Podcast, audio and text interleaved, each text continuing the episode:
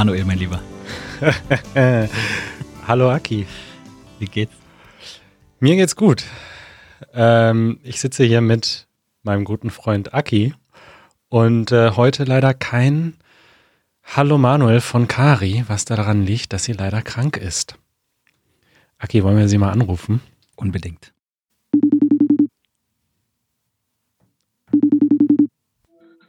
Hallo. Oh, Oh je.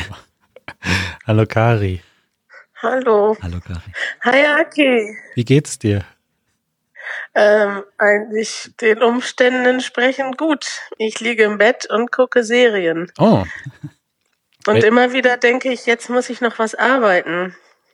Aber dann nehme ich mir wieder eine Pause. welche Serie schaust du gerade? Ja, ich will jetzt Killing Eve gucken und versuche rauszufinden, wo ich das machen kann. Das habe ich schon oft das gehört, dass das gut ist. Habt ihr das schon geguckt? Ich ehrlich gesagt noch nicht. Ich auch nicht. Ich weiß auch nicht, worum es da geht. Tja, da seid ihr wohl nicht up to date. Das ist gut, dass du jetzt zumindest die Zeit hast, äh, up to date zu kommen, was diese Dinge betrifft. Ich glaube, die Serie ist schon ein paar Jahre alt, ehrlich gesagt. Die hat Ben mir schon vor zwei Jahren empfohlen. Naja. Aber was würdet ihr denn empfehlen, was man so machen könnte, wenn man krank ist? Äh, Podcasts würde ich hören, weil manchmal ist es ja auch ganz gut, die Augen zuzumachen. Mhm. Ansonsten Serien gucken ist schon, glaube ich, da bist du schon auf dem richtigen Weg, Kari. Das, äh, das macht man, wenn man krank ist. Ja, genau, das habe ich nämlich äh, schon letzte Woche gemacht. Ähm, ich hätte gern eine Serienempfehlung von euch.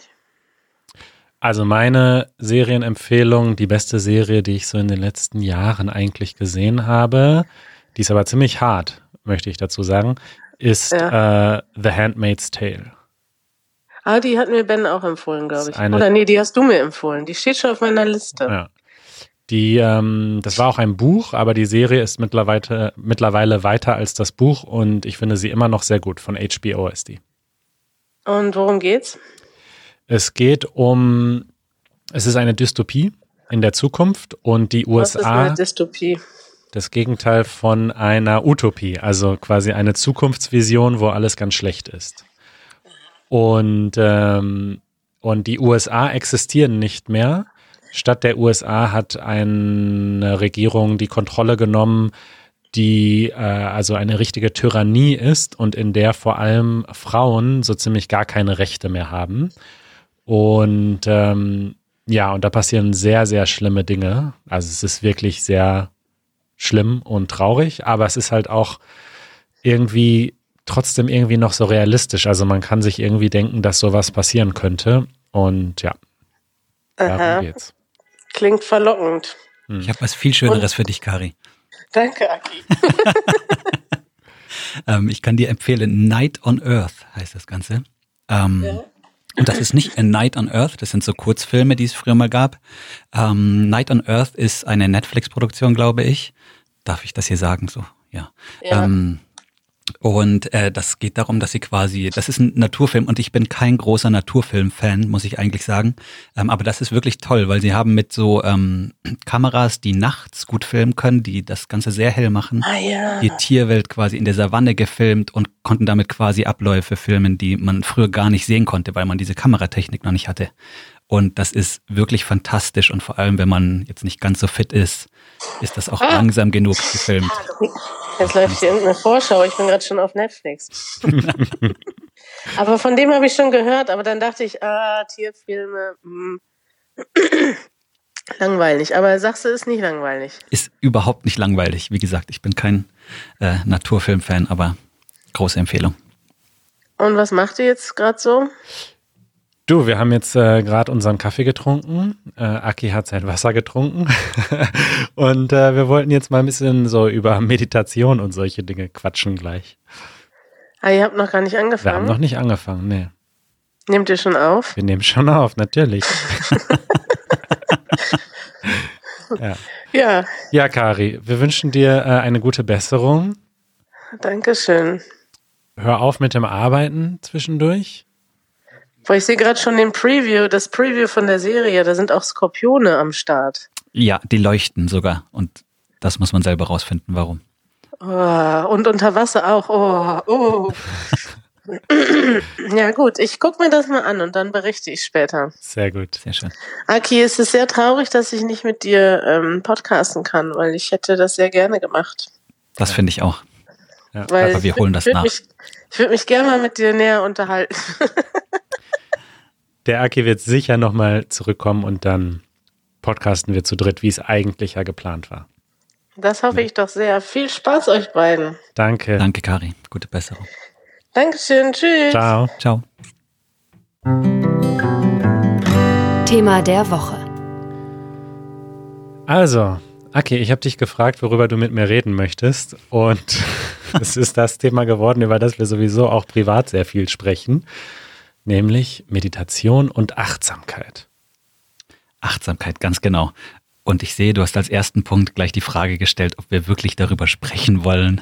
Ja, Und das interessiert mich natürlich, äh, was, was du für Zweifel daran hattest, ob wir darüber sprechen sollen. genau. Ähm, Also, ich glaube, wir sind ja beide sehr überzeugte Meditierer, kann man das so sagen? Meditateure. Also Meditierende und äh, tun das auch schon seit vielen Jahren beide und auch sehr regelmäßig, jeden Morgen und tauschen uns auch darüber aus. Aber ich habe manchmal so, ähm, beziehungsweise es gab mal in der Meditations, also von dem Meditationslehrer, auf den wir gleich sicher noch zu sprechen kommen, äh, so eine Lektion oder so einen Hinweis, dass es eigentlich wichtig ist, dass man das macht und dass man das für sich macht und dass es nicht besonders wichtig ist oder auch nicht unbedingt gut ist, jetzt das anderen aufdrängen zu wollen. Also ich möchte in keiner Weise irgendwie missionieren oder anderen Leuten sagen, hey, ähm, du musst unbedingt anfangen zu meditieren, weil ich glaube, ich glaube zwar grundsätzlich, dass jeder Mensch davon also profitieren könnte, aber man muss da so selbst seinen Weg hinfinden und wenn nicht, ist auch okay. Da stimme ich dir total zu. Und das, was so ein bisschen tricky ist, wenn man so eine Begeisterung dafür hat, Ja. ähm, dann möchte man darüber sprechen und schreiben. Ähm, und ja, dabei andere nicht äh, zu heftig zu überzeugen, ist gar nicht so einfach oder das nicht zu sehr zu versuchen. Ja, Ähm, und ich glaube, unter dem Aspekt verstehe ich den Punkt auch ganz gut. Das ist so ein bisschen Zwiespalt. Und ich glaube, es gibt auch ganz viele Implikationen von Leuten, die, wenn sie Meditation hören, ähm, da geht gleich so ein ganzes Register auf mit äh, Religion und Heiligsein und ähnlichen Dingen. Und ähm, ja, oder also Esoterik. Esoterik, richtig, Ja. ganz genau. Ich habe das nochmal gefunden in meinen Notizen. Da gab es nämlich dann auch so ein Zitat in der App, die wir benutzen. Ähm, Meditation isn't meant to be worn as a badge of honor. It's better to go about our practice quietly with the intention to benefit all. Also man soll einfach das machen mit der Intention, dass alle davon profitieren, nicht nur man selber, aber nicht in irgendeiner Weise damit angeben oder so jetzt der Meinung sein, dass man jetzt den anderen irgendwie voraus ist deswegen. Und das, das war das, ähm, das war der Zweifel, den ich hatte. Aber gleichzeitig denke ich, ist es völlig in Ordnung, wenn wir über ein Thema sprechen, was uns beide beschäftigt und interessiert. Absolut. Ja. Und wir wollen hier niemanden überzeugen. Das wollte ich Nee. nur noch mal dazu sagen. Nee. okay, also das wäre jetzt sozusagen der Disclaimer. Ähm, okay, jetzt hast du geschrieben, was bedeutet Achtsamkeit für uns? Weil das ist ja nochmal eigentlich was anderes. Ne? Also was ist denn der Unterschied zwischen Meditation und Achtsamkeit? Was bedeutet das überhaupt Achtsamkeit? Ähm, also ich glaube ganz generell, Achtsamkeit ist einfach ähm, Dinge bemerken zu können, ähm, Dinge vorsichtig, äh, Dingen vorsichtig gegenüberzutreten. Ähm, aber ich glaube, der allererste Schritt, Schritt, um achtsam sein zu können, das war jetzt ein sehr schwerer Satz, um achtsam sein zu können, muss man Dinge erstmal bemerken. Ähm, und ich denke, das ist was ganz Wichtiges. Also Meditation schult darin eigentlich, Ja. Dinge bemerken zu können, die man sonst vielleicht nicht bemerken würde. Und das hat Auswirkungen auf ganz, ganz viele Bereiche. Ne? Und ich glaube, das ist so ein ähm, ja, Schlüsselaspekt für mich immer gewesen, dass ich das nicht mit Absicht auf so irgendwie, dass ich eine Sache besser mache danach, sondern dass das in ganz vielen Lebensbereichen für mich eine Auswirkung hatte. Ja. Und, ja. Das stimmt absolut. Und das war mir zum Beispiel auch früher nicht bewusst, bevor ich angefangen habe zu meditieren. Ich dachte immer, Meditation wäre also ich hatte so eine überhöhte Vorstellung dafür, was das für eine Praxis ist und dass man dann, also in diesem Moment, in dem man meditiert, irgendwas ganz krasses, zauberhaftes passiert. Davon schwebt. Genau, aber das, darum geht's ja gar nicht, sondern es ist ja genau, wie du gesagt hast, eine Übung. Das heißt, man übt morgens seine 10, 15, 20 Minuten, äh, sich bewusst zu sein, okay, ich äh, achte jetzt bewusst nur auf meinem Atem zum Beispiel und dann kommen Gedanken und dann ist man sich bewusst, oh, das ist jetzt ein Gedanke und den lasse ich jetzt gehen und komme zurück zu meinem Atem. Und das macht man nicht so sehr für die Zeit, in der man das macht, sondern man macht es, damit man dann hoffentlich den Tag über sich auch daran erinnert, oh, ich bin gerade abgelenkt, dann komme ich jetzt zurück zu dem, wo ich mich eigentlich drauf fokussieren wollte.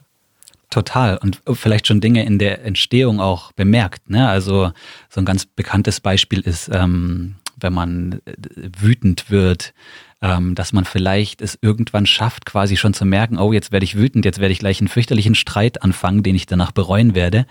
Ja. Ähm, und dass man sich so ein bisschen diesen Buffer, der dazwischen ist, äh, so ein bisschen vergrößert. Vielleicht ist der auch noch gar nicht da, je nach ja. Persönlichkeit. Ja. Ähm, und ich glaube, da kann Meditation auch irgendwie ja. bei helfen. Ja. Hm. Und jetzt hattest du ja gerade schon gesagt, dass viele Leute das ähm, so assoziieren mit einer Religion, mit einer bestimmten Religion oder Esoterik. Was würdest du diesen Leuten denn sagen? Also was, wie machst du das? Oder wie, wie, du machst es ja, wir machen es beide nicht äh, in irgendeiner Weise aus religiösen Gründen oder einer solchen Motivation. Genau. Also halt, dass es okay ist, sowohl es mit einer mit einem religiösen Hintergrund zu machen oder spirituellen oder nicht. Und also das ist das, was ich super schätze an dem äh, Andy, äh, hast du schon erwähnt, dem äh, Lehrer quasi aus der App. Ja, das, das müssen wir jetzt mal kurz erklären. Also mhm. wir meditieren beide mit einer App, die sehr, sehr bekannt ist. Es ist eine große Meditations-App. Da gibt es ja mittlerweile viele, aber die, die wir beide mögen, nennt sich Headspace. Und der Gründer oder einer der beiden Gründer heißt Eddie, Andy Paddycombe. Paddycombe, er hat ein, man schreibt den Namen verrückt. Verrückt, ja, er ist ein Brite.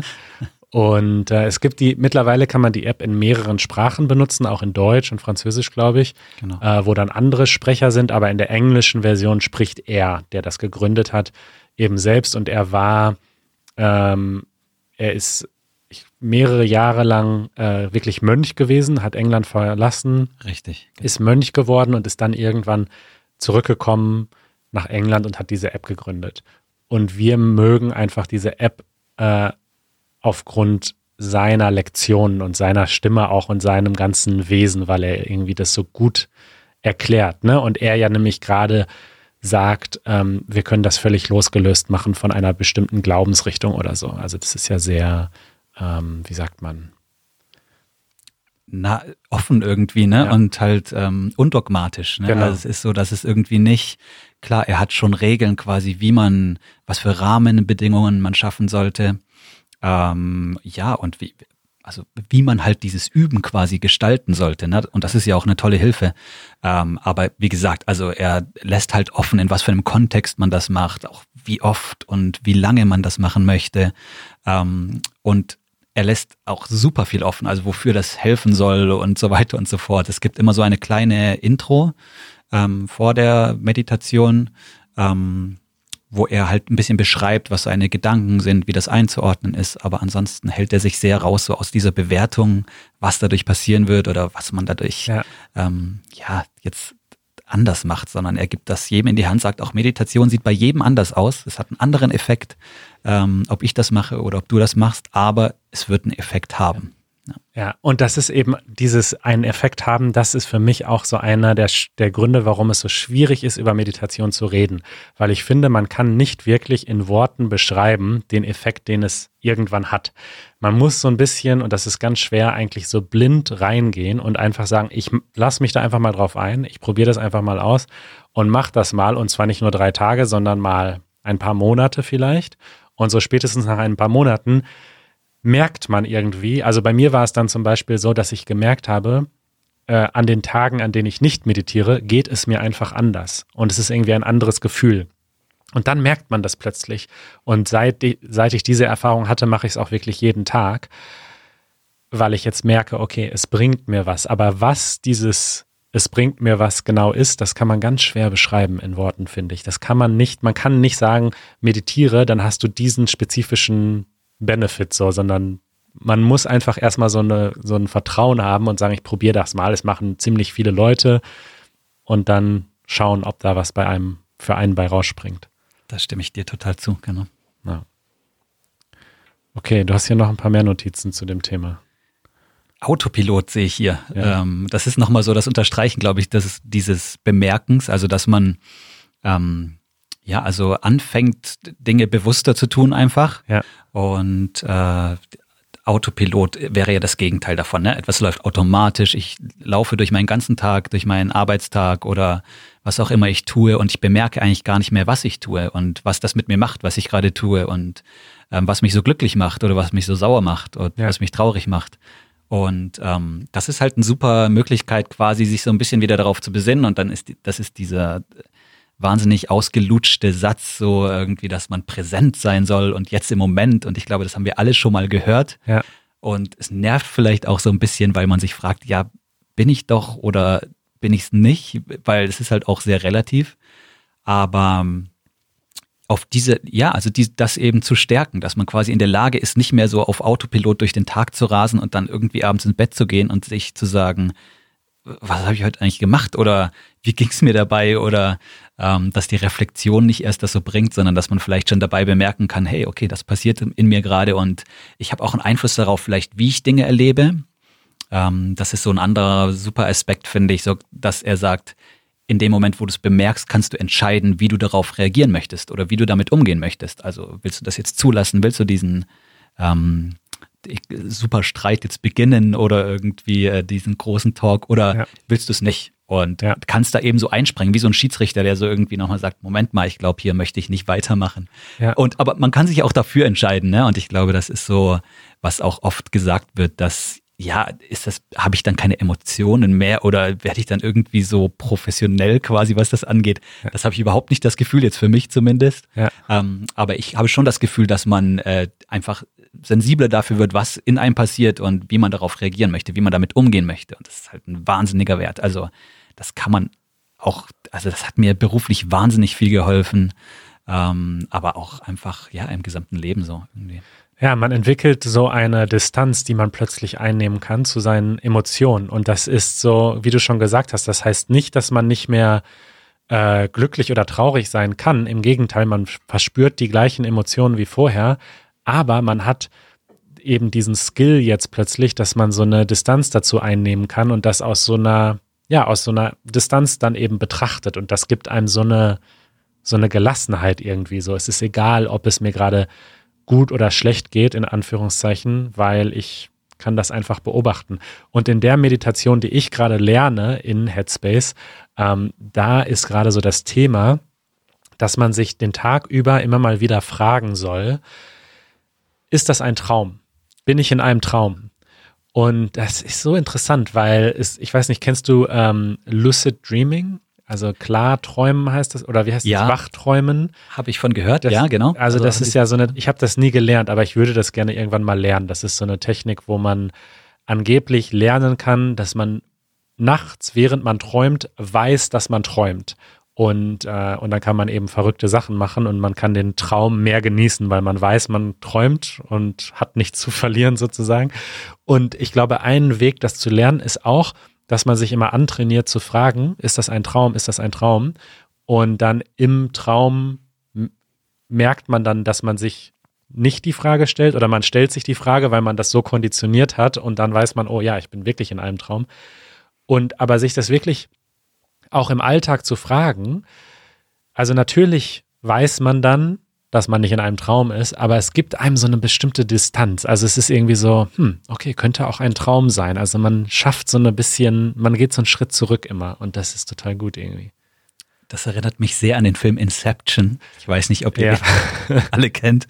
Ähm, aber da gibt's ja auch immer quasi so dieses eine Objekt, das ja. sicherstellt, dass man nicht träumt. Und ja. hey, vielleicht ist das was ähnliches. Dieser Satz, ja. Ja. Äh, du, du, meditierst ja gerne in der U-Bahn oder zumindest früher hast du in meiner U-Bahn. Ja, mache ich immer noch ab und an, ja. Das, ja, das kommt eigentlich, also ich glaube, wenn man irgendwie viel zu tun hat und das war über lange Zeiten so, jetzt gerade nicht mehr so sehr, aber ähm, klar, dass man einen Vollzeitjob hat und äh, viele andere Dinge, Familie. Und dann sucht man natürlich, also ich habe einfach so meinen Alltag abgesucht, wo sind Lücken, um die Dinge zu tun, die ich wirklich gerne tun möchte. Ein bisschen lesen, ein bisschen meditieren, ähm, laufen gehen. Und äh, da ist mir halt der Arbeitsweg aufgefallen und ich sitze einfach oder saß eine halbe Stunde jeden Tag äh, in der U-Bahn zur Arbeit. Ohne Handynetz? Ohne Handynetz, richtig. Bis jetzt gibt's das Handynetz. Also ich bin froh, dass es das noch nicht gab damals. Und ja, das ist einfach, ich habe mir halt überlegt, wie kann ich das nutzen und habe mir als erstes angewöhnt, 15 Minuten zu lesen, auch eine, ein Habit, den ich von dir übernommen habe. Ähm, aber ja, da habe ich auch angefangen, einfach zu probieren, kann man meditieren in der U-Bahn? Und ich weiß jetzt nicht, wie begeistert mancher Meditationslehrer jetzt darauf reagieren würde. Ähm, aber ich habe das mir ein bisschen zu einem Sport gemacht, mir die wildesten Orte auszusuchen zu meditieren und habe mir mal eine Liste gemacht, in wie vielen Flugzeugen ich ja. meditiert habe, Zügen, äh, U-Bahn, Parks, äh, im Auto hinten, wenn man nach Hause fährt und den Luxus hat, gefahren zu werden. Ja. Ähm, und ja, für mich war das, ist das eine super Möglichkeit, einfach diese Ausrede nicht mehr zu haben, zu sagen, ich habe keine Zeit, weil jeder hat Zeit irgendwo, wenn er hinfährt. Wenn er nicht selber fährt, bitte nicht am Steuer meditieren. Ja. Aber ja, also das ist, für mich funktioniert das super. Und es, vielleicht stärkt es auch so ein bisschen irgendwie ähm, die Anfälligkeit für Störgeräusche, die ist in der Berliner U-Bahn nämlich äh, nicht ganz einfach zu bekämpfen. Ja. Sehr cool. Ja. Also ich denke, damit äh, ist bewiesen, und das sagt er eben auch ähm, der Andy Paddycom immer. Also es ist schon wichtig, dass man jetzt nicht ähm, unterbrochen wird, also dass keiner kommt und einem äh, eine Frage stellt, aber Hintergrundgeräusche sind kein, also man braucht nicht einen perfekt stillen Ort zum Meditieren, weil man kann die Geräusche auch in die Meditation einbinden oder sie halt einfach akzeptieren. Also das ist schon okay, wenn da im Hintergrund noch ein paar Leute quatschen oder so. Ja. Das ist übrigens auch schön, was man alles für Geräusche bemerkt, wenn man darauf achtet, wenn man ja. die Augen zu hat. Es ist also, es gibt wahnsinnig viele Geräusche, die, über die ich noch nie nachgedacht habe in meinem Leben. Ob das jetzt was bringt, weiß ich nicht, aber ja, ja. das ist interessant. Ja. So, und dann hattest du noch als Punkt aufgeschrieben Technologie und Ablenkung. Und das ist eine sehr gute Überleitung, denn äh, ich habe mir eine Entscheidung für dich überlegt. Eine schwierige Entscheidung. Und zwar, Aki, wenn du, äh, du bist ja genauso wie ich auch ein Technologiefan. Das andere, wenn es ein anderes großes Thema gibt, über das wir uns sehr viel unterhalten, dann ist das äh, so Gadgets und Technologie und Apps. Und, ähm, und wenn du jetzt dich entscheiden müsstest, dass du entweder dein ganzes Leben lang nie wieder meditieren dürftest, diese Praxis ist jetzt verboten, oder du äh, keine Technologie mehr nutzen dürftest, also kein Computer und kein iPad und kein Smartphone? Also ich würde sofort mich gegen die Technik entscheiden und ich würde es wahrscheinlich fürchterlich bereuen danach. Wirklich? Weil ich, das, das habe ich jetzt wirklich nicht mitgerechnet. Du würdest wirklich sagen, meditieren jeden Morgen und keine Technologie mehr. Ja, weil ich einfach glaube, also das hängt vielleicht ein bisschen an der Phase, in der ich gerade bin, ja. in dem ich so, in der ich versuche, das Tempo rauszunehmen aus dem Leben. Ähm, und mir auch zu überlegen, wie, wie verbringt man seine Zeit, wie bewusst verbringt man seine Zeit. Und ich glaube einfach, ich bin super ein, also ich mache so viele Dinge mit Technik und ich bin äh, so froh, dass es diese Technik gibt und ich nutze sie unheimlich gerne und ich finde, ich, ich kann aus ganzem Herzen sagen, Technologie macht mein Leben in super vielen Dingen einfacher. Ja. Ähm, wenn ich jetzt mir aber so die Frage stelle, die größere Frage dahinter, und das ist jetzt vielleicht sehr stark abstrahiert, will ich Zeit irgendwie präsent verbringen oder ist mir etwas eine Sache wichtiger? Ja, also will ich lieber ein starkes Gefühl für mein Leben haben oder ist mir wichtiger etwas zu haben, mit etwas was zu machen, würde ich immer mich für die Sache entscheiden, die ich machen möchte. Und ähm, ja, ich. Das war jetzt ein sehr komplizierter Weg zu sagen, es ist dir wichtiger, meditieren zu können, als Computer und Smartphones in deinem Leben zu haben. De, de, für den Rest deines Lebens. Verunsichere mich bitte. Alle um dich mal. herum, alle um dich herum werden ihre iPhone. Du wirst keine Nachrichten. Wie werden wir denn dann kommunizieren? Schreibst ja. du mir dann eine Postkarte oder was? Klingelst einfach bei mir. An der Das Haustür. machst du doch sonst auch. Eigentlich ist das gar nicht so unrealistisch bei dir. Du klingelst doch gerne mal an Türen. Das stimmt natürlich, aber irgendwie, also wie würdest du mir denn dann, wie würdest du denn dann Artikel lesen? Also, Geht denn, würde so SMS gehen? Dürfte ich das noch benutzen? Nee, ne? so klassische SMS So für von 19 alten Cent pro SMS Nokia-Prügel. mit 160 Zeichen. Ja, das könnte man vielleicht machen.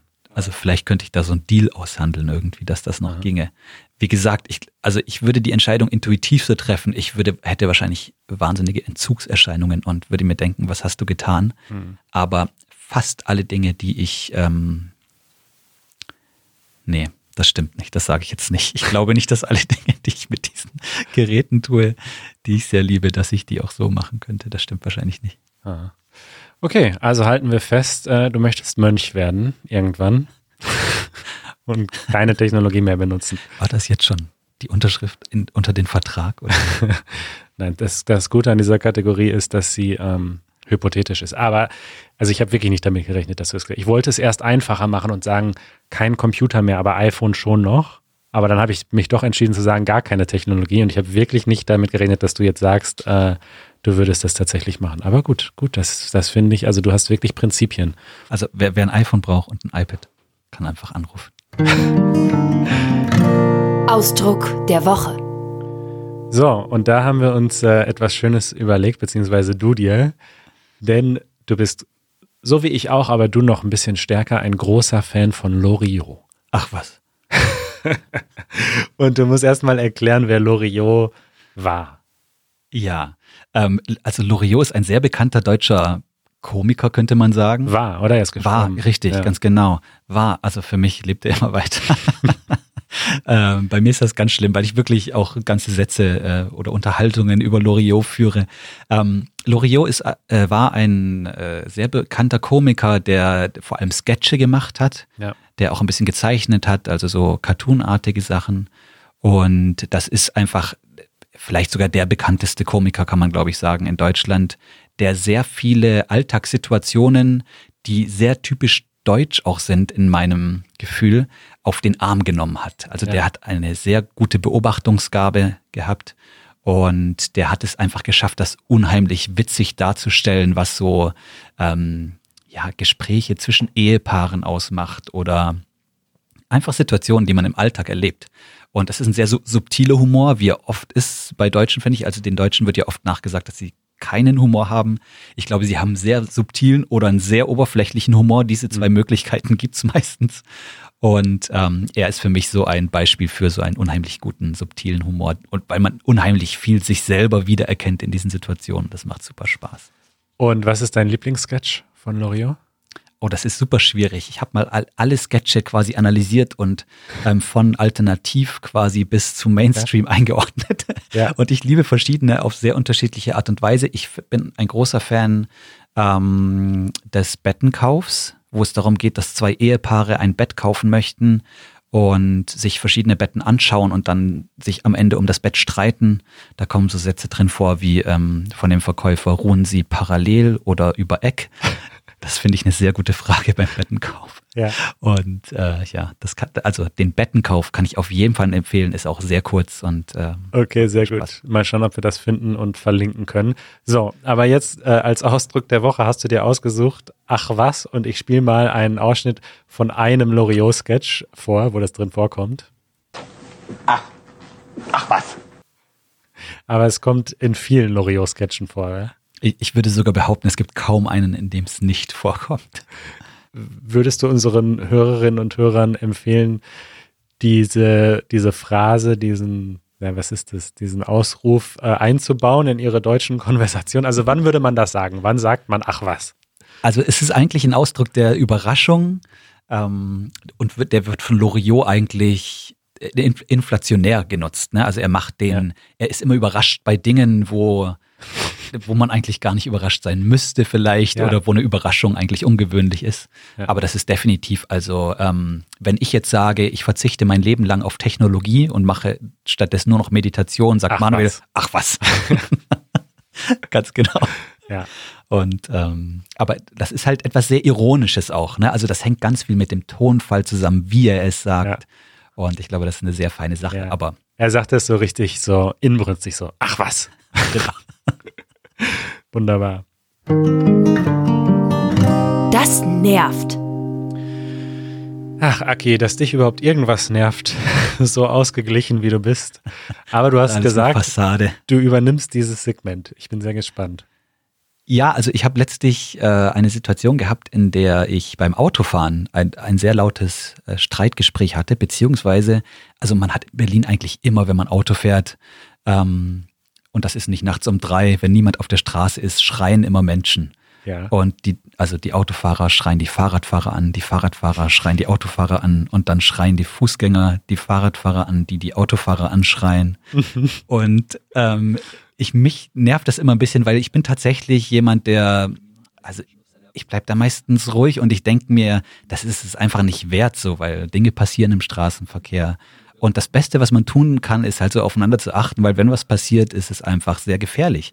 Und ähm, ich habe mir so viel Gedanken darüber gemacht, warum das so im Straßenverkehr zum Ausdruck kommt. Und äh, bin zu dem Schluss gekommen, eigentlich, dass das ist, weil das so ein Stück weit anonymisiert ist. Ne? Ich hatte mit meiner Frau ein langes Gespräch darüber, ähm, wo wir das besprochen haben, weil ich es einfach nicht fassen konnte nach so einer Situation, die ich hatte. Ja, jetzt beschreib mal die Situation bitte. Was war Ja. denn da? Also ich bin im Auto gefahren, ich habe so eine. Du warst der Fahrer des Autos. ich war der Fahrer des Autos, ich war allein in dem Auto auch. ja. Und ich habe so eine Art U-Turn gemacht und habe dabei wohl ein sehr schnell nahendes Auto übersehen. Muss wohl so gewesen sein. Muss wohl so gewesen sein. Ja. Äh, Das heißt, der äh, junge Herr bremste etwas abrupt Ja. hinter mir, weil er, weil ich ihm da den Weg So abgeschnitten keinen hatte. Schulterblick gemacht. Ich habe offensichtlich keinen Schulterblick gemacht. Schulterblick übrigens sehr wichtig beim Autofahren. Auf jeden Fall, ähm, ja, raste er dann an mir vorbei, beziehungsweise neben mich und äh, rollte sein Fenster runter. Und ich habe dann auch mein Fenster runter gemacht. Als natürlich streitbereiter Berliner macht man das natürlich. Also da lässt Ja. niemand das Fenster unten. Ja. eine Möglichkeit. Ähm, und dann fing er an, mich wirklich anzuschreien, als gäbe es kein Morgen. Ja. Und dann habe ich, also das, vielleicht war das sogar so ein Meditationsmoment, wo ich so einfach Glück hatte, dass ich so eine Sekunde, eine Millisekunde länger nachgedacht habe. Und dann habe ich erstmal nichts gesagt und dann habe ich gesagt, es tut mir leid. Ich wollte ihn nicht den Weg abschneiden. Und Ja. dann hat er weitergeschrien und Ah. weitergeschrien und weitergeschrien. Ja. Und dann habe ich gesagt, es tut mir wirklich leid. Es war nicht meine Absicht. Ich wollte ihn nicht den Weg abschneiden. So ein Aki-Moment. Also und ähm, dann hat er mich ehrlich völlig verwirrt angeguckt. Also er hat, er konnte es eigentlich nicht fassen und hat einen Moment überlegt, so 10, 20 Sekunden. Und dann hat er gesagt, okay, ich nehme die Entschuldigung an. Hm. Hat das Fenster hochgemacht und ist weggerast. Mhm. Ja, Ich habe auch eine Geschichte. erzähl. Äh, ich bin mit dem Fahrrad gefahren äh, durch Berlin Mitte. Äh, und da gibt es so eine Straße, die ist ziemlich eng, weil da rechts ist Bürgersteig und links fährt die Tram irgendwie und äh, ist ziemlich eng. Und da hat mich ein Auto überholt. Ich war auf meinem Fahrrad ähm, und zwar so eng. Also da war wirklich so eine Faustbreite, irgendwie 10 Zentimeter Abstand zwischen mir und diesem Auto. Und auch mit einer hohen Geschwindigkeit. Also das war wirklich schon gefährlich. Und man muss, Autofahrer müssen anderthalb bis zwei Meter Abstand halten zu Fahrradfahrern. Und der hat mich wirklich sehr schnell überholt, sehr nah und hat dabei noch auf sein Handy geguckt. Das habe ich noch gesehen, ja. Und dann ähm, muss ich sagen, ähm, es ist ja so, wenn man Rennradfahrer ist in Berlin, die Autos überholen einen, aber man überholt sie dann wieder an der nächsten Ampel. Also man ist eigentlich genau gleich schnell oder eher noch einen Ticken schneller als die Autos und man überholt sich immer gegenseitig. Und so kam es dann auch, dass ich ihn wirklich, also nicht mal eine halbe Minute später an der Ampel überholt habe und noch ziemlich viel Wut im Bauch hatte und ich ihn angeschrien habe. Und, und da war es dann tatsächlich so, dass ich habe ich hab ihn angeschrien, ich weiß nicht mehr, was ich gesagt habe, ich habe gesagt, ey, das ist voll gefährlich und schau nicht auf dein Handy beim Autofahren. Und er hat mich total schuldbewusst angeguckt und so auch so Entschuldigung nur so gesagt. Und dann war die Ampel grün und er ist weitergefahren und dann äh, habe ich ihn an der nächsten Ampel wieder eingeholt und hatte mich dann beruhigt und habe mich dann auch bei ihm entschuldigt dafür, dass ich ihn angeschrien habe. Und dann haben wir uns auch versöhnt. Also er hat sich nochmal entschuldigt fürs Überholen und ich habe mich nochmal entschuldigt fürs Anschreien. Das ist sehr aufrecht von dir. Und ja, Also ich glaube, vielleicht hängt das auch mit einer Überzeugung zusammen. Das ist auch eine sehr schöne Geschichte. Ähm, dass man halt, wenn man was nicht so gut gemacht hat, dann kann man auch Entschuldigung sagen. So da irgendwie Ja, wird einem nicht der Thron abgesägt. ja. Und ich glaube, das tut man zu selten. Also vor allem, wenn man im Auto sitzt, zu selten. Aber das ist jetzt vielleicht eine sehr nüchterne Betrachtungsweise. Ja, okay, ich finde es gut. Du hast so ein bisschen unsere Tradition fortgeführt. Also ich fasse nochmal zusammen. Was dich nervt, ist, äh, dass sich Leute anschreien im Straßenverkehr. Also so inflationär. Ich finde, im richtigen Moment ein guter Schrei ist schon gehört okay. irgendwie zu Berlin, ist auch in Ordnung für mich, mache ich auch manchmal. Aber ähm, ich finde dieses Inflationäre, das ist einfach, das nervt mich. Ja. Ja. Nee, ich finde das gut, weil wir haben eigentlich schon so ein bisschen äh, eine Tradition hier, dass eigentlich es sehr oft ums Autofahren oder Fahrradfahren oder die Infrastruktur geht, in das nervt und ähm, das ist gut, das hast du jetzt gut weitergeführt. Das ist schön. So, kommen wir zu was Schönem. Äh, wir haben jetzt schon mehrfach über U-Bahn-Fahren geredet und über Straßenverkehr und so weiter. Und äh, jetzt habe ich diese Woche gelesen in, den, gelesen in den Nachrichten, und ich kann das mal verlinken in den Shownotes, dass Luxemburg äh, den öffentlichen Nahverkehr in der gesamten Stadt äh, kostenlos gemacht hat. Ah. Das heißt, äh, man kann jetzt in Luxemburg in jede, in jeden Bus, ich vermute, sie haben auch U-Bahnen, ich war ehrlich gesagt noch nie da. Warst du schon mal in Luxemburg? Nein, noch nie. Jedenfalls alle Busse und allen Nahverkehr, den es gibt, kann man einfach kostenlos fahrscheinfrei benutzen. Das ist doch herrlich. Ja, und ich habe in diesem Artikel ähm, ist so ein Pro- und Contra-Argument. Also da ist so, äh, ein, ein Autor schreibt, warum das gut ist und ein Autor schreibt, warum das nicht gut ist, beziehungsweise nicht funktionieren würde in Deutschland und warum das eigentlich zu noch mehr Problemen führen würde. Weil das Argument dafür ist ja so ein bisschen, dass, ähm, also jetzt zum Beispiel auf Berlin bezogen, die Stadt viel zu voll ist von Autos und Deutschland seine Klimaziele verfehlt und wir viel, also wir müssen einfach weg von diesen ganzen Autos und so weiter. Und wenn man den öffentlichen Nahverkehr kostenlos machen würde, dann wäre er natürlich nicht kostenlos. Also er würde natürlich weiterhin Geld kosten, aber die Leute, die ihn benutzen, müssen nicht mehr bezahlen. Das heißt, alle müssen bezahlen über ihre Steuern. Und das bedeutet wiederum, dass dann hoffentlich mehr Leute lieber den öffentlichen Nahverkehr benutzen als zum Beispiel ihr Auto und so weiter. Und das Kontraargument ist aber, dass äh, der öffentliche Nahverkehr dringend Geld braucht für den Ausbau und so weiter. Und wo soll das Geld herkommen? Und dass, wenn mehr Leute ihn benutzen würden, ähm, es alles noch viel teurer werden müsste, weil man dann viel mehr Züge bräuchte und viel mehr Infrastruktur. Ist Aber- das nicht die Idee dahinter, Ja, das dann mehr zu tun? Genau, also für mich ist das irgendwie so ein blödes Argument. Ja, es kostet halt viel Geld. So, ja, also ich zweifle das nicht an, dass es sehr, sehr viel mehr Geld kosten würde, wenn das man, wenn man das jetzt einfach kostenlos machen würde. Aber ich finde, irgendwo muss man sich halt mal fragen, wo liegen unsere Prioritäten? Und zum Beispiel äh, jeder Autofahrer, was habe ich da gelesen? Also Autofahrer kosten die Gesellschaft Geld. Also wir zahlen alle drauf, wenn Leute Auto fahren. Einfach die, die Kosten, die entstehen durch die Infrastruktur und ähm, natürlich auch die Umweltbelastung und so weiter. Und ich finde, dann muss man eben ja das Steuersystem ändern oder so. Also ich denke, klar kostet das sehr viel Geld und klar ist das so eine, das muss man so aus Überzeugung machen und das wird nicht einfach sein, aber ich, ich halte das für einen guten, eine gute Idee. Und ich bin, ich freue mich, dass Luxemburg das jetzt einfach mal macht und wir mal schauen können, was daraus wird. Absolut. Ein, also ein kleines Land zum Experimentieren ist doch gut. Und vielleicht äh, zieht ja Berlin oder Deutschland irgendwann nach. Empfehlungen der Woche. Aki, du hast, äh, wir haben uns ja ein bisschen vorbereitet und du hast in unsere Notiz geschrieben, Zauberwürfel. Ich habe früher gezaubert, deswegen interessiert mich das jetzt sehr. Ich weiß aber nicht, was das ist. Weißt du nicht, was der Zauberwürfel ist? Ja, Also, ist, Kannst du dir das vorstellen? also ist so darunter, ein, ich würde, ich habe jetzt an so einen Rubrics Cube, Cube, Rubrics, wie, das ist ganz schön schwer zu sprechen. Das stimmt. Rubrics Cube. Deshalb sage ich immer Magic Cube. Ah. Aber ist das sowas? Ist das ein Zauberwürfel? Nennt man genau, das Zauberwürfel? das nennt man auf Deutsch Zauberwürfel, ganz Ah. genau. Und das habe ich, meine Nichte hat mir das kürzlich wieder gezeigt. Ja. Und ich habe das, also das ist ja so eine Renaissance quasi des Ist das so? Zauberwürfels jetzt, ja genau. Ich kenne das nur aus dem Snowden-Film, wo er den USB-Stick äh, aus der NSA rausschmuggelt in so einem. Siehst du, das hat sie mir auch erzählt. Ich hatte das vergessen irgendwie, dass das so ist.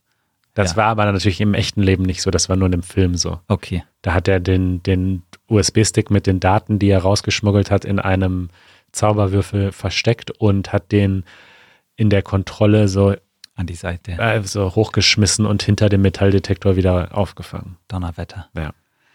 Okay, sorry. Nun, Also, ja deine Nichte hat einen Zauberwürfel. Ein Zauberwürfel. Und ähm, es ging eigentlich darum, ich finde das eine tolle Pause von Dingen, die man tut. Also Pausen sind super wichtig, wenn man irgendwas intensiv tut, wie zum Beispiel, Beispiel jetzt Deutsch lernen. Das war ein natürliches Beispiel. Jetzt mal ganz, jetzt mal Ja. ganz spontan. Ja. Ähm, wenn man, egal auf was man sich lang konzentriert, man braucht irgendwann eine Pause, gibt es ja verschiedene Theorien, nach 25 Minuten oder 45 Minuten, Ja. wie lange eine Aufmerksamkeitsspanne ist.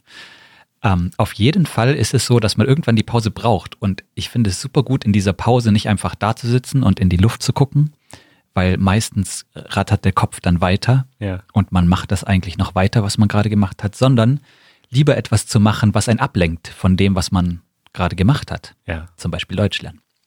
Und ich finde den Zauberwürfel eine wunderbare Tätigkeit.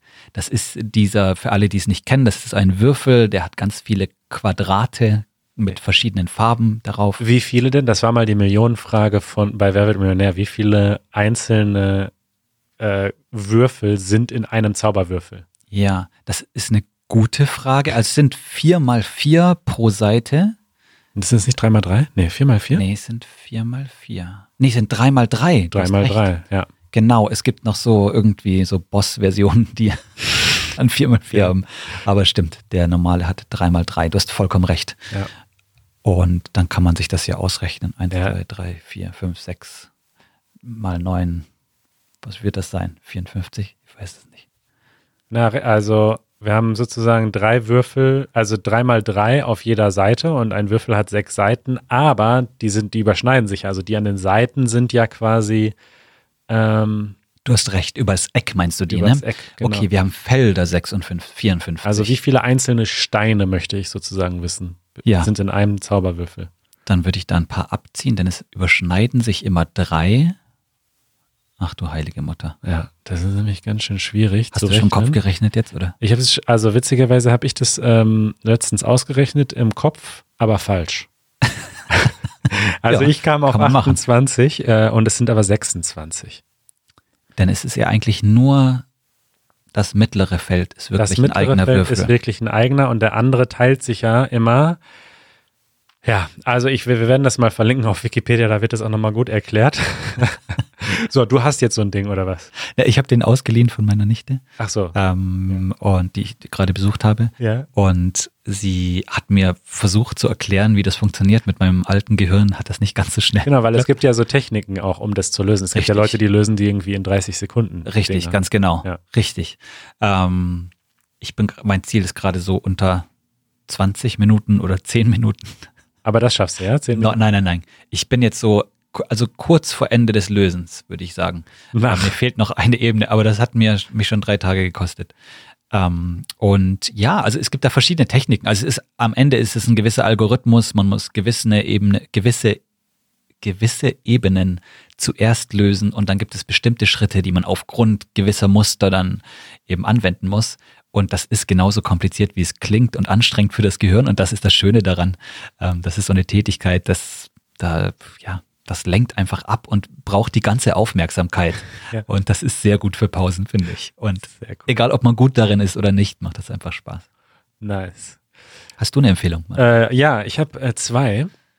Die eine, nur sage ich nur noch mal ganz kurz, weil wir vorhin schon drüber gesprochen haben, aber Headspace, diese App, also man muss dazu sagen, äh, dass sie natürlich Geld kostet, wenn man das langfristig macht. Und das finde ich, ähm, ist jetzt auch gar nicht so billig dafür, dass es nur eine App ist. Aber ja, für, also ich finde es einfach, einfach gar nicht so sehr die App, sondern halt der Typ, ne, der Andy, der das macht.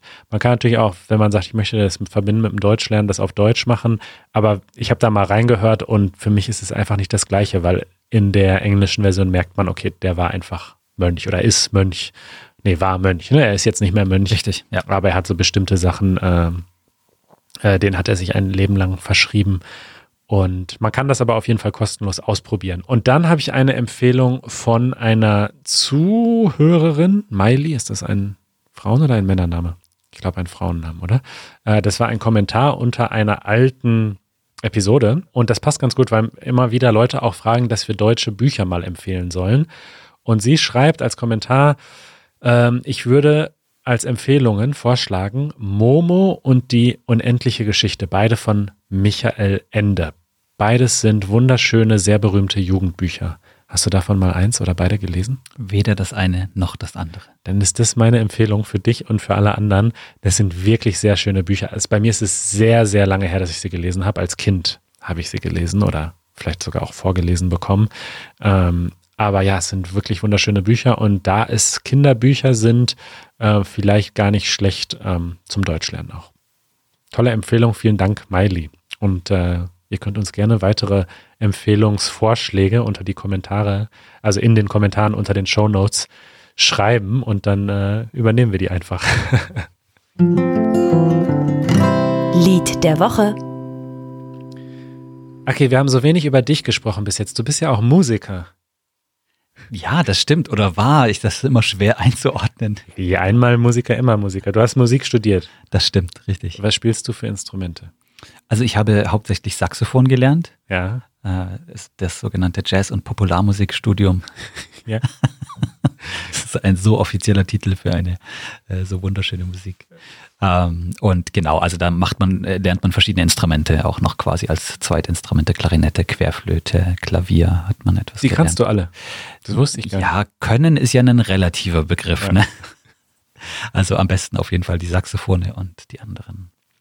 Instrumente dann als Zweitinstrumente, genau. Spielst aber nicht mehr so viel heute, oder doch? Das ist richtig. Ich spiele nicht mehr so viel. Ja, genau. Ich habe mir einen anderen Beruf angenommen, wie man so schön sagt. Okay. Und äh, insofern, nee. Aber ähm, ich habe dir gesagt, äh, wenn du Lust hast, kannst du uns ja ein Lied empfehlen auf Deutsch. Und du hast eine ganze Reihe von Vorschlägen geschrieben.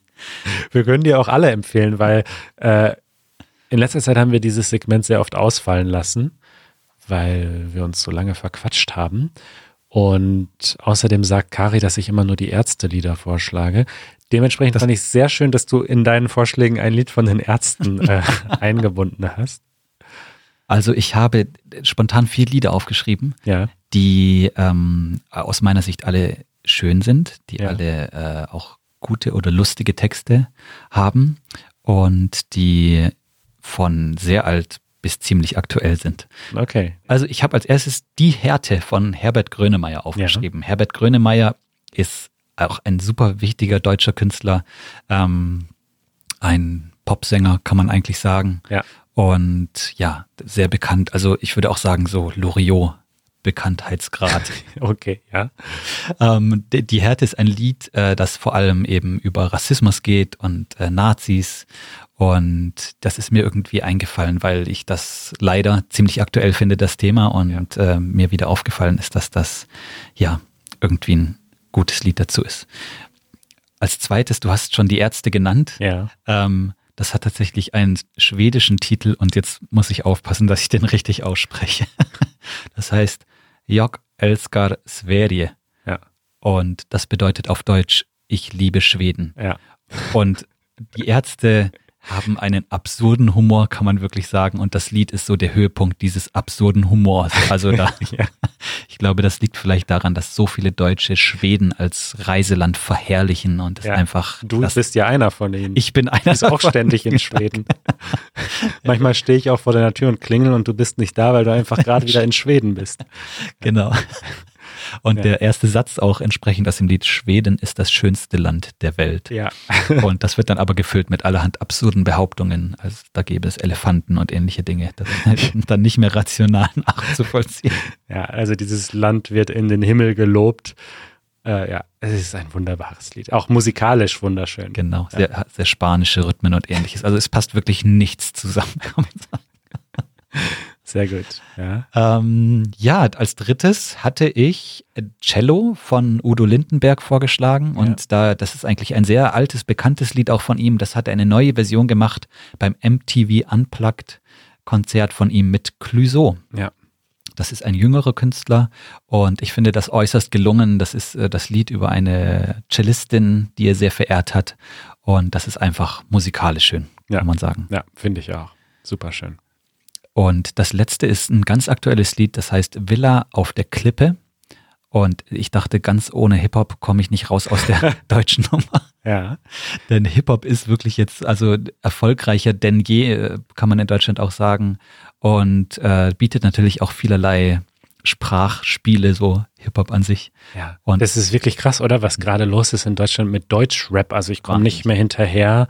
Und hier, wie heißt der? Ähm, Capital Bra ist erfolgreicher als die Beatles, was die Nummer 1 Hits angeht in Deutschland. Ja, das ist absurd, ja. Ja, das ist richtig krass. Also in Deutschland ist wirklich gerade Deutschrap sehr, sehr populär. Absolut. Und äh, ich glaube auch schön um irgendwie verschiedene Redewendungen und so. Da Ja. wird natürlich auch allerhand gespielt dann. Ähm, ja. Aber der Max Herre ist nicht so ein Gangster-Rapper wie der Capital Bra, sondern das ist mehr so ein normaler Mensch, oder? Also, Ja, also äh, ich denke, das ist einfach jemand, der hat sich viel Gedanken auch Ja. über Texte macht, der auch politisch äh, teilweise die Texte gemacht hat und aber ansonsten auch sehr schöne Musik einfach macht und das ist mit Trettmann, ja, das ist ein anderer deutscher Hip-Hopper. den eine Kari schon mehrmals empfohlen hatte. Ich Ah. auch. Ja, Kari ist Siehste. großer Fan. Schöne Grüße an dieser Stelle an. Ja, gute Besserung. Gute Besserung nochmal. Ah, schön. Eure Fragen.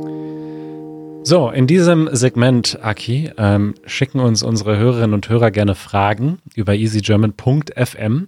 Und äh, die erste Frage kommt von Jenny oder Jenny aus, du wirst es kaum glauben, Schweden. Das war nicht geplant, das ist ein Zufall. Aber sie kommt tatsächlich aus dem schönsten Land der Welt, Mit Elefanten. ja, in dem äh, es die Sonne immer scheint. Und äh, sie schreibt, dass sie tatsächlich äh, aus Liebe nach Deutschland gekommen ist und seit Oktober 2018 hier wohnt. Und sie hat dieses Land, also Deutschland, lieb, aber die, die Bürokratie nervt sie sehr. Und jetzt, ah, das passt wirklich gut, weil wir haben gerade Schweden so gelobt und sie schreibt, in Schweden machen wir fast alles im Internet, aber hier muss man so viele Papiere unterschreiben. Mein Freund hat immer gelacht, als ich mich über Dinge beklagt habe, weil für ihn war es normal. Aber im Oktober haben wir ein Kind zur Welt gebracht, herzlichen Glückwunsch, und alle Papiere, alle Menschen, also sie musste ganz viele Briefe senden, telefonieren, unterschreiben und so weiter. Ihre Frage ist, was denkt ihr als Deutsche über die Bürokratie in Deutschland? Und diese Frage habe ich ausgewählt, nicht wegen Schweden, das ist mir erst jetzt aufgefallen, sondern weil ich im Hinterkopf habe, dass du so eine ähnliche Erfahrung hattest. Ja, also ich glaube, es geht um Elterngeldbeantragung und ähnliches. Ja. Ähm, ich bin auch Vater geworden vor ein paar Jahren und äh, das, ja, das ist also wie bei allen Amtsgängen, sagt man in Deutschland. Also wenn man zum Amt geht, das ist ein Amtsgang. Ja. Da gibt es ein eigenes Wort für. Und ja, also ich, ganz ehrlich, es schlagen so ein bisschen zwei Herzen in meiner Brust. Das eine ist, ich bin irgendwie froh, dass es funktioniert. Funktionieren heißt nicht schnell funktionieren. Funktionieren heißt auch nicht einfach funktionieren.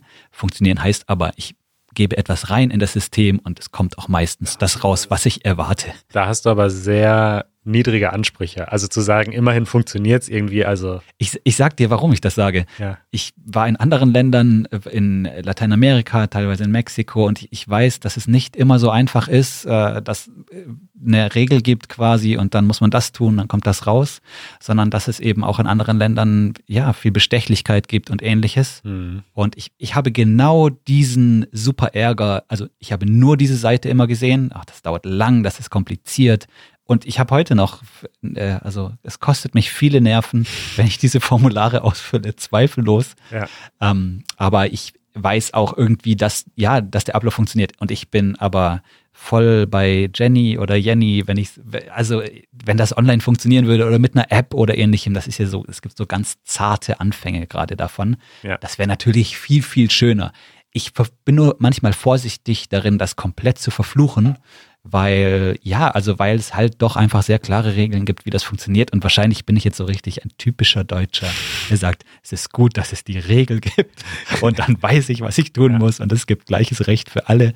Und ja, aber das ist es so, ne? Ansonsten stimme ich äh, jetzt ihr völlig zu, dass das halt einfach, es sind auch super oft Begriffe darauf, die so schwer zu verstehen sind. Also Ja. selbst für Deutsche, ne? Also wenn ich jetzt an Steuererklärungen Ja. denke oder anderes, man muss wirklich googeln, um zu verstehen, was gemeint ist damit. Und das ist halt einfach nicht hilfreich für, ja, für Menschen, um Dinge zu erreichen. Ne? Nee, gerade also zum Beispiel Steuererklärung, ja. Ich habe jetzt wirklich schon einige Steuererklärungen in meinem Leben gemacht und bis heute verstehe ich es nicht wirklich. Und ich denke mir doch eigentlich, ich, das ist doch etwas, das ist doch ein Bereich im Leben, den ich verstehen müsste.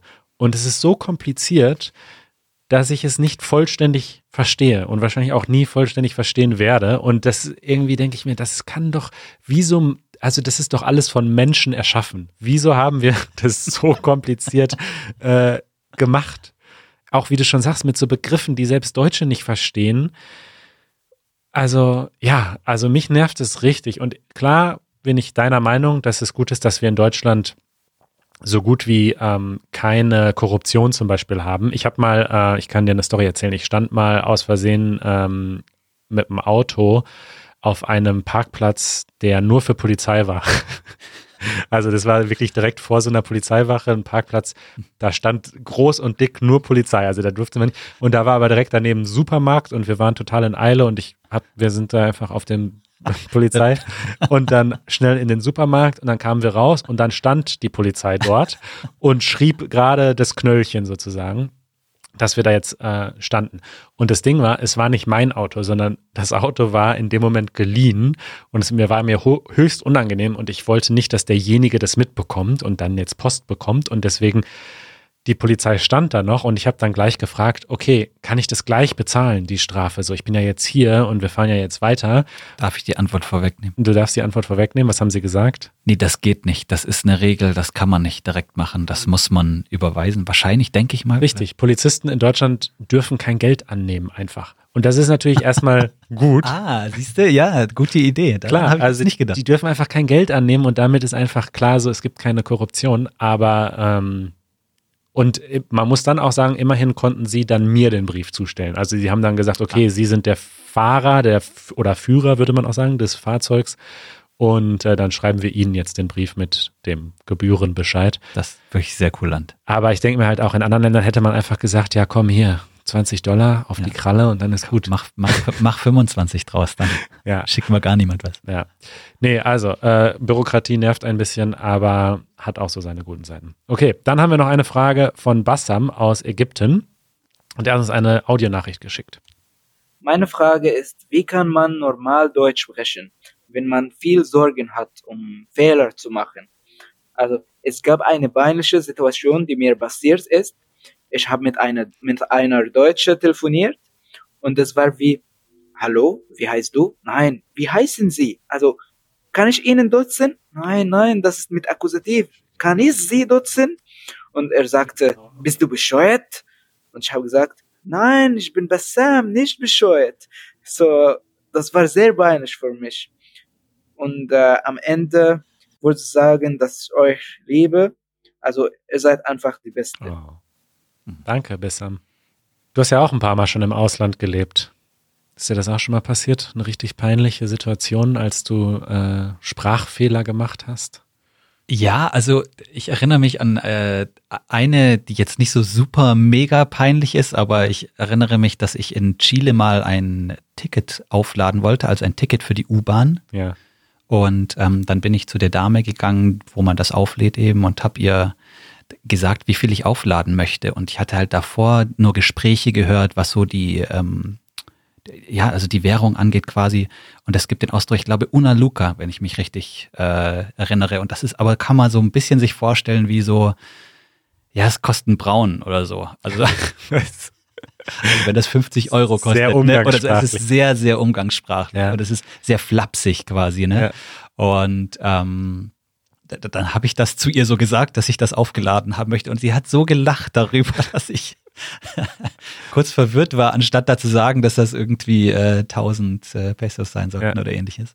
Ähm, aber ansonsten, also ich glaube, ich würde eher ermutigen dazu, diese Fehler zu machen, so weil ich mir ist das eigentlich inhärent, dass ich ich versuche immer oder ich habe in der Vergangenheit immer versucht es perfekt zu machen und dann den Satz perfekt mir auszudenken, bevor ich ihn ausspreche, damit mir genau das nicht passiert, so dass ich sowas Peinliches sage. Ich glaube aber, dass es das Lernen unheimlich aufhält. Ja. Und ähm, ich ja, also ich kann eigentlich nur dazu raten, diese Fehler zu machen. Man hat eine gute Geschichte am Ende zu erzählen und es ist peinlich und aber entweder es sind Menschen, die verstehen das, die lachen mit einem oder es sind Menschen, mit denen muss man sich nicht so lange beschäftigen. Ja. Und äh, ausprobieren, machen hilft so, so, so sehr beim Lernen. Und ich finde, Fehler sind eine wunderbare Geschichte, weil man aus ihnen lernen kann. Ja, ich habe auch noch eine spezifische Empfehlung für dich, Bessam, denn ich finde, also Fehler machen ist richtig gut und gehört zum, ähm, zum Sprachelernen dazu, aber meine Empfehlung ist, und das habe ich eine ganze lang, Zeit lang gemacht mit Spanisch, ein Fehlertagebuch zu führen. Und sozusagen, hoffentlich hat man dann nämlich jemanden, der einen hinweist auf den Fehler. Im Gesprochenen ist es etwas schwieriger, aber wenn man zum Beispiel regelmäßig auch schreibt auf der Sprache und vielleicht einen Tandempartner hat, mit dem man sich immer gegenseitig ähm, Briefe austauscht oder so und der oder diejenige dann die Fehler korrigiert, dann kann man ein Fehlertagebuch führen und sich seine eigenen Fehler aufschreiben, Fe wie man es falsch gemacht hat und wie es richtig heißen müsste und das dann jede Woche zum Beispiel sich anschauen. Und dann merkt man ziemlich schnell zum Beispiel, wenn man den gleichen Fehler mehrmals in diesem Fehlertagebuch hat, dann merkt man so, oh, den, ich schreibe den gleichen Fehler auf, den ich letzte Woche schon aufgeschrieben habe. Und dann so, so äh, ja, wird man die Fehler nämlich dann los, weil man dann nämlich merkt, okay, beim nächsten Mal sage ich es wirklich anders. Also ich glaube, Fehler machen ist richtig gut und dann soll man aber auch aktiv versuchen, äh, den Fehler beim nächsten Mal nicht mehr zu machen. Und ich glaube, so ein Tagebuch kann dabei einfach helfen, weil man dann das so bewusst macht. Da sind wir wieder bei Achtsamkeit. Da schließt sich der Kreis. Da schließt sich der Kreis. Ja, Aki. Du bist auch gar nicht so präsent online, ne? Wenn unsere Hörerinnen und Hörer dir jetzt folgen wollen? Geht es irgendwo? Auf Instagram oder so? Ja, also vor allem bin ich auf LinkedIn und das ist, klingt jetzt nicht nach so einer wahnsinnigen Plattform. Aki ist einfach schlaufen. Aki macht nicht sowas wie Instagram oder Twitter oder so, der ich macht nur LinkedIn. Na, ich habe auch Instagram, aber ich finde, da, also das mache ich sehr privat und ich freue mich auch, wenn mir da jemand folgen möchte, aber das ist jetzt nichts, wo so wahnsinnig viel passiert, so da poste ich ab und zu mal ein Bild, das ich für künstlerisch halte und das ist dann so mittelkünstlerisch. Okay, also wir verlinken dein LinkedIn-Profil und was kann man dann dort finden?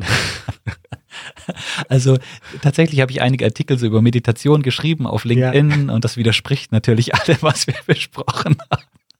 Ja. Aber das, da habe ich meiner Begeisterung Ausdruck gegeben.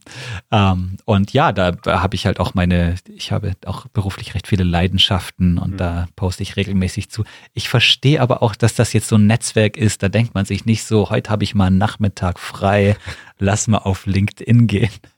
Wobei ja. ich sagen muss, du hast doch auch nicht dann so ein bisschen, ne? Also Manuel war nämlich sehr kritisch immer gegenüber LinkedIn und hat dann auch ein bisschen Aktivität gefunden, aber. Ja, ich habe irgendwann, also ich habe irgendwann, ich hatte, ich habe schon ganz lange einen LinkedIn-Account. Wir müssen vielleicht ganz kurz sagen, für die, die es nicht wissen, wobei LinkedIn ist sehr bekannt, aber LinkedIn ist im Grunde ein soziales Netzwerk für Berufe. Ja, also es geht ja darum, dass man dort sich beruflich austauscht und, genau. berufliche Kontakte findet. Und ich habe ganz lange so ein, so ein äh, Account da gehabt, aber habe das so eigentlich nicht gar nicht benutzt.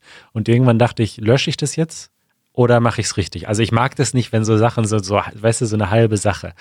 Und dann war ich kurz davor, das zu löschen. Und dann hast du mich aber, glaube ich, äh, davon überzeugt, das doch nochmal, ähm, dem Ganzen doch nochmal eine Chance zu geben.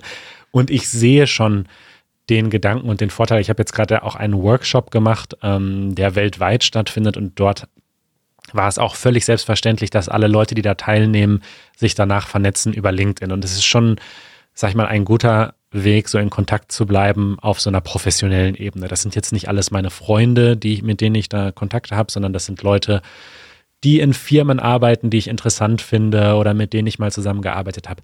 Und insofern sehe ich schon den Vorteil und habe da schon zumindest dafür gesorgt, dass meine Daten dort ähm, aktuell sind.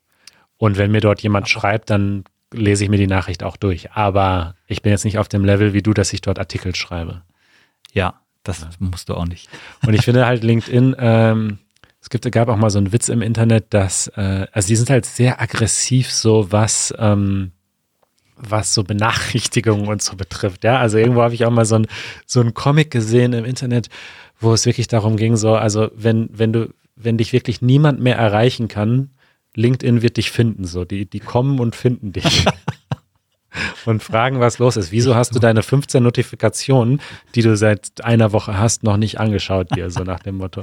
Das ist interessant. Man kann, also das ist nochmal eine gute Brücke zu einem, wir haben dieses Technologie versus Achtsamkeit vorhin angeguckt und da gibt es so einen wunderbaren Artikel auf Medium, wo beschrieben wird, wie man quasi möglichst alle Notifications ausschaltet auf seinem iPhone oder Ja. anderen Telefon. Und also nicht nur äh, Notifications, sondern dass der Bildschirm irgendwie angeht, wenn man es hochnimmt und so weiter und so fort. Dass man eben nicht so die ganze Zeit in dem Modus ist, dass man reagiert auf das, was auf dem Telefon passiert, sondern selber entscheiden kann, wann man was Mhm. machen möchte. Und ja, das, das passt eigentlich ganz gut dazu. So, ich, das stimmt sicherlich. Ich habe einfach alles ausgestellt, außer die zwei, drei Sachen, die ich halt, äh, also wenn mir jemand eine persönliche Nachricht schreibt, dann möchte ich das wissen.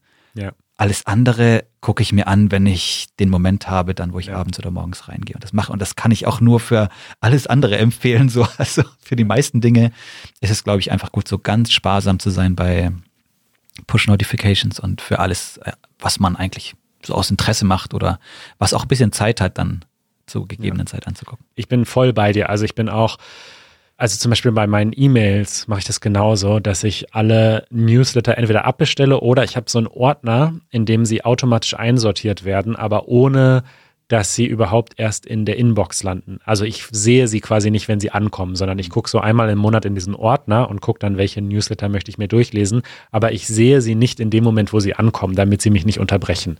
Und bei äh, Push-Notifications sehe ich das ähnlich. Und das ist ja bei Podcasts auch schön, dass man sie eben nicht live hören muss oder in dem Moment, wo sie gesendet werden oder am gleichen Tag, sondern die kommen irgendwie und dann, wenn man Lust hat, hört man sie sich an. Ja, schön, Aki. Schön, dass du da warst. Vielen Dank. Vielen herzlichen Ich Dank. hoffe, für die wir sehen uns nochmal wieder zusammen mit Kari und äh, sehr, sehr gerne. bis bald. Vielen Dank.